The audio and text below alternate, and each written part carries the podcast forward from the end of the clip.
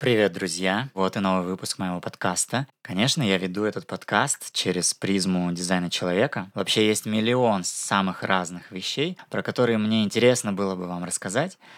Поэтому сегодня я расскажу о Николае Константиновиче Рерихе.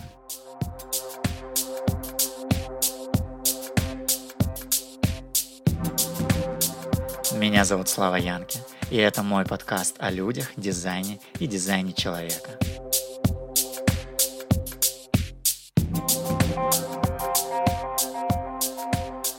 Знакомство с Рерихом у меня началось с очень яркой встречи.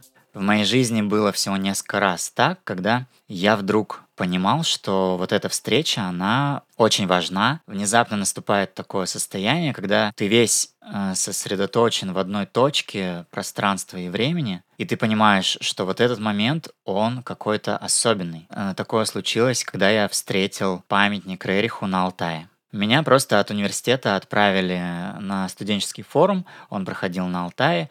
Я шел по тропинке, и тропинка вывела меня на берег реки. На этом берегу стоит бюст Николаю Рериху. И в этот момент я увидел его, реку, за рекой горы, и над всем этим парил орел. И вот тогда я подумал, ничего себе, стоит как-то, наверное, поинтересоваться, кто это такой вообще. Я знал, что у него есть э, картины, потому что его картина тогда публиковалась на всех обложках учебника по истории. Но с тех пор я начал интересоваться его биографией, его художественным наследием, литературным наследием и так далее.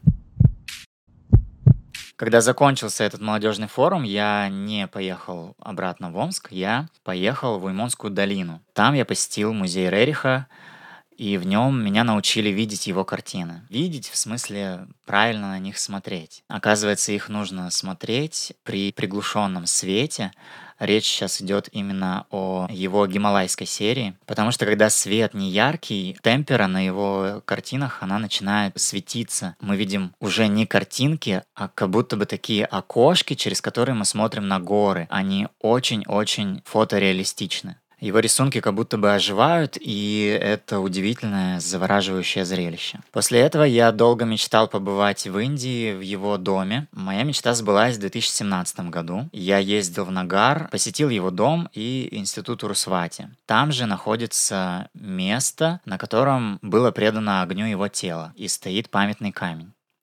Сразу после Индии я переехал в Санкт-Петербург, там я жил полгода, и я жил в том же самом доме, где жил учитель Рериха Архип Куинджи. Это дом на Биржевом переулке на Васильевском острове. За эти полгода я обошел все места, которые в Петербурге связаны с Рерихом. Это дом, где он родился, потом учился, где он работал, где он жил, э, где похоронены его родители даже. Все эти места я сфотографировал, а потом э, совместно с Андреем Соболевым, основателем исследовательского фонда Рерихов, и с помощью моих друзей мы собрали всю эту информацию в один путеводитель по местам Рериха в Санкт-Петербурге.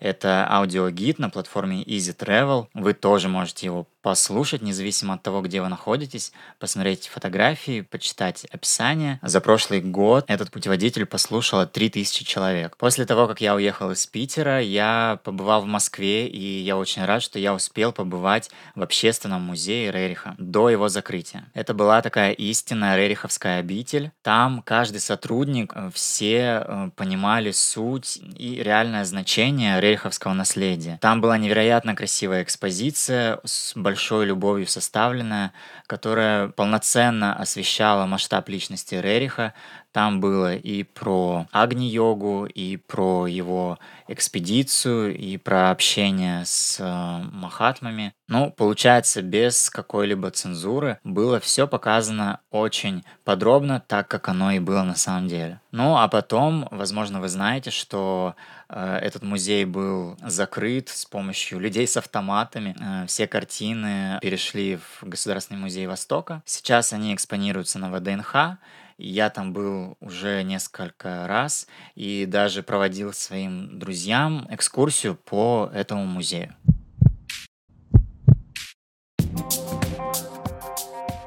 Я собрал ту информацию, которая мне показалась интересна, такие крупицы из его биографии и из его творчества. И для меня это в первую очередь пример такого очень трудолюбивого человека, личность невероятного масштаба. Это такой пример для подражания для меня. Таких личностей на самом деле очень мало. На ум приходит только Леонардо да Винчи, но он был очень давно. Истории Николая Рериха я могу реально прикоснуться, даже вот когда я проходил по улицам Васильевского острова.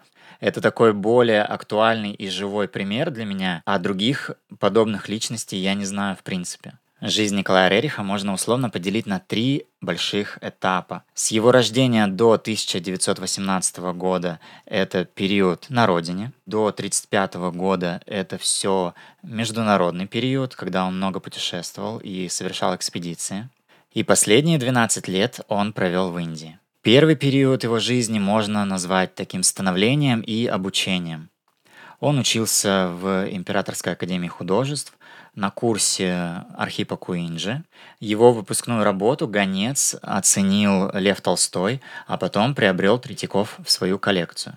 В тот период Рерих очень много общался с академиком Стасовым. Его друзьями были Горький, Леонид Андреев, Блок, Врубель. После окончания академии Николай Рерих знакомится с Еленой Шапошниковой, но ему понадобилось еще два года, чтобы ему получить определенное положение в обществе и стать достойным свадьбы с Еленой так как она была э, родственница полководца Кутузова, а он э, просто э, сыном юриста. И поэтому они поженились только через два года после знакомства. Но зато они прожили всю жизнь вместе до самой смерти Николая Рериха. У них родилось два сына, Юрий и Святослав. Они вместе путешествовали по России, по Золотому кольцу, создавали фотографии и рисунки различных э, древних памятников архитектуры. Николай Рерих создает э, декорации для театральных постановок, эскизы для православной мозаики. В 1906 году Николай Рерих становится директором э, школы искусств. Но в 1918 году, когда он оказался в Финляндии и произошла революция, Финляндия отделилась, граница закрылась, и Рерих оказался за границей. Тогда он принял решение не возвращаться в Россию, а отправился в Европу. Здесь происходят две очень важные вещи. Во-первых, Рерих производит фурор на Западе своими картинами, а во-вторых, он знакомится с теософским обществом. Тогда была большая мода на спиритические сеансы, люди собирались, садились за круглый стол и вызывали духов или общались с каким-то высшим разумом. И так получилось, что у Елены Ивановны обнаружился к этому особый талант. С 1920 года она устанавливает некую телепатическую связь э, с владыкой Морией. Это тот же самый учитель Белого Братства, который диктовал книги Блаватской. И получается, что вот так 30 лет спустя он снова продолжает э, диктовать э, тексты уже через Елену Ивановну Рерих. Первое послание, которое Елена Ивановна записала э, под диктовку Владыки Мории, звучало так. «Я твое благо, я твоя улыбка, я твоя радость, я твой покой, я твоя крепость, я твоя смелость, я твое знание. Вы можете в это верить, можете не верить, но э, давайте я вам расскажу про совсем другую книгу, которая называется «Две жизни». Ее написала также под диктовку Антарова Конкордия. Это ученица Станиславского, оперная певица. Возможно, вы слышали про эту книгу, возможно, нет. Но книга «Две жизни», она для очень многих людей становится таким ярким э, впечатлением на всю жизнь. И что особенного в этой книге? Во-первых, она не закончена. Во-вторых, она написана в военные годы, поэтому Очень многие считают, что ее невозможно было написать, а можно было только записать под диктовку. Ну и в-третьих, эта книга помогает психологически прожить трудные времена. Я ее читал, когда болела моя мама, и перечитывал после смерти моей мамы. И я вам хочу сказать, что да, эта книга, она наполнена абсолютно какой-то неземной силой, энергией, каким-то светом и в ней очень-очень много доброй энергии, поэтому если вдруг вы сейчас переживаете какие-то трудные времена, а, обратитесь к этой книге, почитайте ее, отправьтесь э, в эти путешествия, которые там описаны. А если говорить о содержании книги, то оно тоже очень интересно. Если мы почитаем Агни-йогу, да, живую этику, которую написала Елена Рерих, то там больше как бы такие догматы. Вот делайте так, не делайте так. Две жизни — это то же самое, только в художественной форме, и там показано, как люди уже, следуя этим догматам, проживают каждый день своей жизни. Я не читал живую этику, зато я с удовольствием прочитал две жизни, потому что мне вот так вот понятнее, когда мне показывают на примере каких-то людей, а там описываются реальные люди в неких вот таких воображаемых обстоятельствах. И для меня эта книга «Две жизни», она вообще никак не отделима от личности Рерихов, потому что две жизни мне в художественной форме на примерах показывает идеал, который описывали Рерихи в своем учении живой этики. Одно из очень ярких впечатлений для меня, когда я посещал общественный музей Рерихов в Москве, там хранится фотография владыки Мори. И в этот момент э, я такой, что? как? Это же вроде как э, ченнелинг такой, своего рода телепатия, а тут ты видишь э, реальную фотографию этого человека, и вдруг вся сказка, она оживает, все становится реальным, и стираются какие-то границы, и ты понимаешь, что в этом мире очень-очень много такого, чего мы не касаемся, от чего мы как будто отрезаны, на что мы не хотим обращать внимание, а оно есть, а оно существует. И есть вот такие вот э, деятели, такие как Рерихи, которые э, отдали всю свою жизнь э, на то, чтобы служить каким-то высшим идеалам, высшим силам. И всю жизнь они несли этот долг, эту клятву и выполняли какую-то особую миссию. Но давайте вернемся к Рерихам в Европе. Поняв, что вернуться в Россию нет возможности и вообще это небезопасно, они остаются в Европе. Здесь проходят их выставки в Швеции, в Дании, в Норвегии. А Рерихи пишут в прессе, он крайне успешен. Дягилев приглашает его в Лондон работать над декорациями. Опера «Снегурочка», сказка о царе Салтане, Хованщина, Садко. Но занятия в теософском обществе, мечты о Востоке тянут Рериха в Индию. На тот момент в Индии находится штаб-квартира теософского общества. Там находится заветная Шамбала. Там Рерих видит истоки азиатской и древнерусской культуры. Он страстно хочет там побывать. И в первую очередь возник вопрос о финансировании этой экспедиции, и чтобы получить деньги, Рерих отправляется в Соединенные Штаты Америки. В конце 1920 года Рерих едет в Америку, берет с собой более 100 своих картин – и с большим успехом проводит там выставки сначала в Нью-Йорке, а затем еще в 28 городах Америки. Идет очень активная работа, издается альбом с его картинами, издается биография. А, в 1923 году открывается музей, названный его именем, и в нем экспонируются 300 лучших работ Рериха. Кстати сказать, за 10 лет существования этого музея количество экспонатов утроилось, и я очень мечтаю побывать э, в Нью-Йорке, увидеть этот музей своими глазами. Итак, Рерих нашел финансирование для своей азиатской экспедиции, но была проблема получить разрешение на нее. Индия тогда была английской колонией, а Великобритания вообще не хотела никаких дел иметь э, с русскими мигрантом. Понадобилось очень много усилий, чтобы получить визу, и приглашение от имени Рабиндраната Тагора. Это видный общественный деятель, писатель и лауреат Нобелевской премии по литературе. С приглашением от его имени и с разрешающими документами э, Рерихи из Америки возвращаются в Европу. Здесь нужно отдельно упомянуть сына Николая Рериха Юрия. Этот удивительный человек с детства изучал различные языки, и за несколько лет он успел поучиться в Лондонском университете, в Гарварде и потом в Парижском университете. Он изучал тибетские языки, монгольский, хинди. И в 20 лет он уже знал более 30 языков, восточных и западных.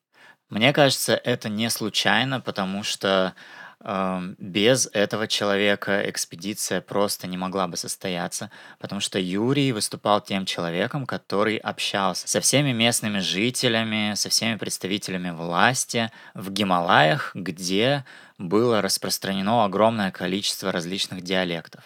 Гималайская экспедиция Рериха вышла в путь 8 августа 1925 года. Перед этим была проделана огромная тщательная подготовка. Во-первых, потому что это самый высокогорный маршрут в мире. Ну, а во-вторых, потому что этой экспедиции чинились огромные препятствия. Если мы представляем себе экспедицию ученого который просто сидит на верблюде и едет по каким-нибудь неизведанным местам, общается с местными жителями, делает записи, собирает гербарий. Экспедиция Рериха была немножко по-другому оформлена, потому что он ехал с постоянно заряженным револьвером, в них стреляли, ранились семь человек из состава экспедиции, были постоянные нападения, и помимо того, что экспедиция сама по себе эта вещь опасная, еще и а, английские спецслужбы постоянно чинили вот эти вот препятствия и устраивали нападения. Но, к счастью, первый этап закончился, и экспедиция преодолела горы, пройдя с юга на север в Россию. Затем весной 1927 э, года они из России прошли наоборот с севера на юг, и именно здесь э, случился самый тяжелый и опасный эпизод экспедиции. Рериху необходимо было оформить разрешающие документы, чтобы пересечь границу. Он рассчитывал на то, что все дела будут улажены за три дня, но в итоге на границе тибетцы задержали экспедицию на пять месяцев, причем это была зима. Они находились высоко в горах, местным жителям было запрещено как-либо помогать путешественникам, на границу экспедиция пришла с караваном из 110 животных, и за пять месяцев 90 из них умерло из-за голода и холода. Пять членов экспедиции скончалось тогда. Многие тяжело болели, в том числе Елена Ивановна очень сильно подорвала свое здоровье в тот период. Рерихам пришлось отдать все деньги, все средства, все драгоценности, все, что у них было. И спустя вот эти невероятные пять месяцев их э, как-то все-таки пропустили, экспедиция продолжилась, и им удалось посетить уникальные места, куда ранее не ступала нога европейцев. Они прошли Гималаи на юг и вернулись снова в Сиким, Дарджилинг, откуда все и начиналось. Протяженность всего маршрута составила 10 тысяч километров, а это четверть экватора Земли. Все это путешествие было описано в книге «Сердце Азии». Вообще, когда читаешь биографию Рериха, кажется, что это какой-то невероятный, талантливый приключенческий роман. Потому что здесь замешано все. И путешествия, и перестрелки, политика с какими-то коварными заговорами, и мистика, связь с какими-то высшими силами. Здесь и любовь, и предательство. Это так интересно, что просто невозможно остановиться читать. Я сейчас заново перелистывал его биографию и э, привожу только малую толику из его биографии. Все самое интересное. В итоге экспедиции они собрали огромное количество различных записей, дневников, зарисовок, растений, минералов. Все-все это было собрано. И это, понятно, нужно было как-то исследовать, собрать, систематизировать. Поэтому в 1928 году в Нагаре, в Индии, в долине Кулу, был основан институт Урусвати для того, чтобы все, что было собрано в экспедиции, изучить. В это же время в Америке музей Рериха переезжает в специально построенный небоскреб Мастер Билдинг в Нью-Йорке. Рерих ведет очень активную общественную деятельность. Он создает пакт Рериха. Это документ о защите культурного наследия. И этот э, документ был подписан президентом США в 1935 году. Здесь можно отдельно порассуждать о том, какую пользу этот документ принес во время Второй мировой войны. И кто знает, сколько бы вообще э, культурного наследия пережило бы войну без защиты этого документа. И Рерих действительно чувствовал, что времена меняются, все становится сложнее. Тогда он совершил еще одну экспедицию в Маньчжурию. В Америке пожинали последствия экономической депрессии. Его музей в мастербилдинге, просуществовав всего пять лет, закрывается со страшным предательством. Все картины, которые Рерих передавал в этот музей, были фактически украдены, а на Рериха повесили огромные налоговые долги, и Николай Рерих теряет возможность вернуться в Штаты, он до конца своей жизни остается в Индии. В 30-е годы, когда назревает Вторая мировая война, Рерих постепенно оказывается отрезан от мира, потому что тогда все общались через письма, и постепенно вся корреспонденция перестает доходить. Он теряет связь постепенно с Европой, с Америкой, с Россией. Он сосредотачивает свои усилия на э, работе над картинами, над э, литературными произведениями.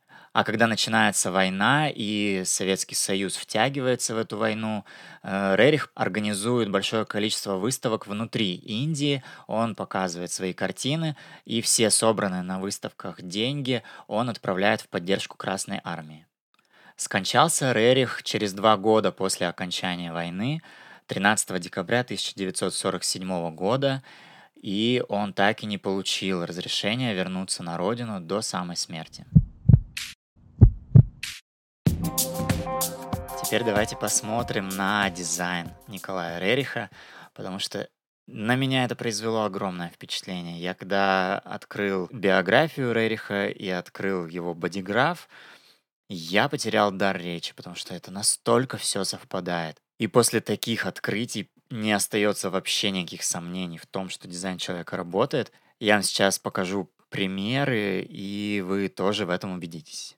Начнем с типа. Николай Рерих – манифестирующий генератор. Мы знаем, что основная характеристика этого типа – это многозадачность. И тут вообще никаких сомнений. Каждый день Рерих писал, рисовал, эти постоянные письма со всеми людьми по всему миру.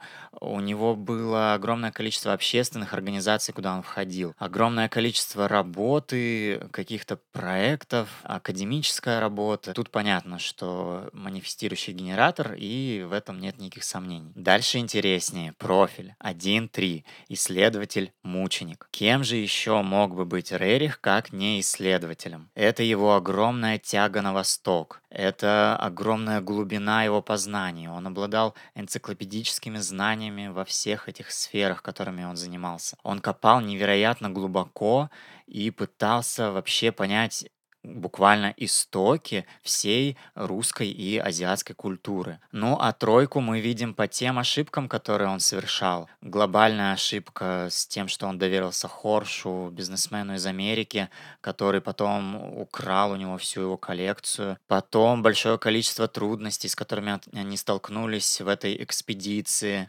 Возможно, были какие-то ошибки в общественной деятельности, из-за чего Рерих потом не смог вернуться на родину. Это все хорошо иллюстрирует иллюстрирую третью линию в профиле. Это те люди, которые что-то делают, ошибаются, и в конце, благодаря вот этим вот всем своим ошибкам, приходят к большой мудрости. И я думаю, что Рерих очень хорошо попадает под это описание. Дальше, мы, если мы посмотрим на каналы, у Рериха 4 активированных канала, все это, все это очень интересно. Канал Харизмы 2034. Дизайн, где мысли должны стать делами. Тут тоже нет сомнений. Он например, там организовывал какие-то общественные организации. Задумал и реализовал. Задумал экспедицию, реализовал. Задумал какие-то картины, реализовал. Это благодаря каналу Харизма. 34-е ворота — это ворота силы великого, и через 20 это все реализуется. Еще один канал здесь — это канал 2057, канал озарения. Это механика проникающей осознанности. Здесь мы сталкиваемся с очень-очень сильной интуицией. Но здесь вообще никаких сомнений нет, потому что Горький назвал Рериха величайшим интуитивистом современности. Это было связано с тем, что перед началом Первой мировой войны Рерих э, написал свою картину «Град обреченный», и таким образом он уже заранее предсказывал в своих картинах очень-очень много глобальных событий, которые будут происходить в мире. Ну и э, тут нужно сказать, что инкарнационный крест э, Рериха связан тоже с интуицией. 57-е ворота — это солнце его личности, это интуиция огромной-огромной силы.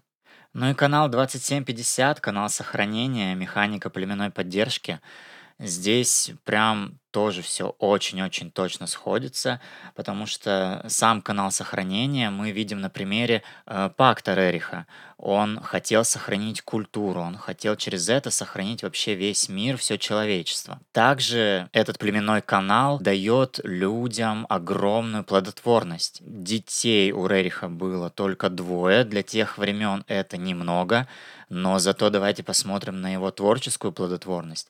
Это 7 тысяч картин. Я не знаю, я так примерно посчитал, что он должен был создавать три картины в день. Но я не знаю, откуда можно взять такую плодотворность, тем более если учесть, что он написал огромное количество литературных произведений, огромное количество корреспонденции каждый день. Даже та коллекция, которую он собрал, археологическая, она насчитывает 30 тысяч экспонатов.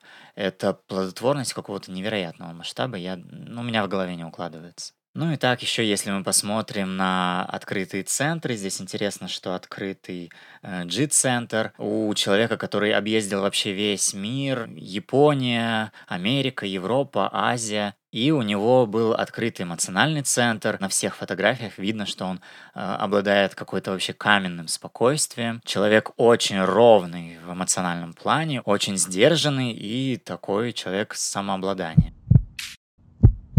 Зачитаю еще описание первой линии 57-х ворот на сайте fractalhd.house. Ваша главная энергия, которую вы пришли проявить в мир, это свет вашей личности. Первичная творческая энергия – вот чем вы являетесь на уровне личности, сознания. Осознанно и корректно проживая этот аспект, вы будете чувствовать себя на своем пути, станете внешним авторитетом для других и удовлетворите свой ум – как же точно это описание подходит Николаю Рериху? Я надеюсь, вам понравился этот выпуск, потому что я получил большое удовольствие, работая над этим выпуском. Очень было интересно заново перечитать биографию Рериха, и тем более было интересно взглянуть на его бодиграф. Я буду очень рад, если вы поинтересуетесь подробнее таким человеком, как Николай Рерих. Обязательно пишите свои комментарии под этим выпуском, задавайте вопросы, э, переходите в путеводитель по местам Рериха в Петербурге. Мы с вами услышимся через неделю. Проведите это время с кайфом, проживая свой дизайн. thank you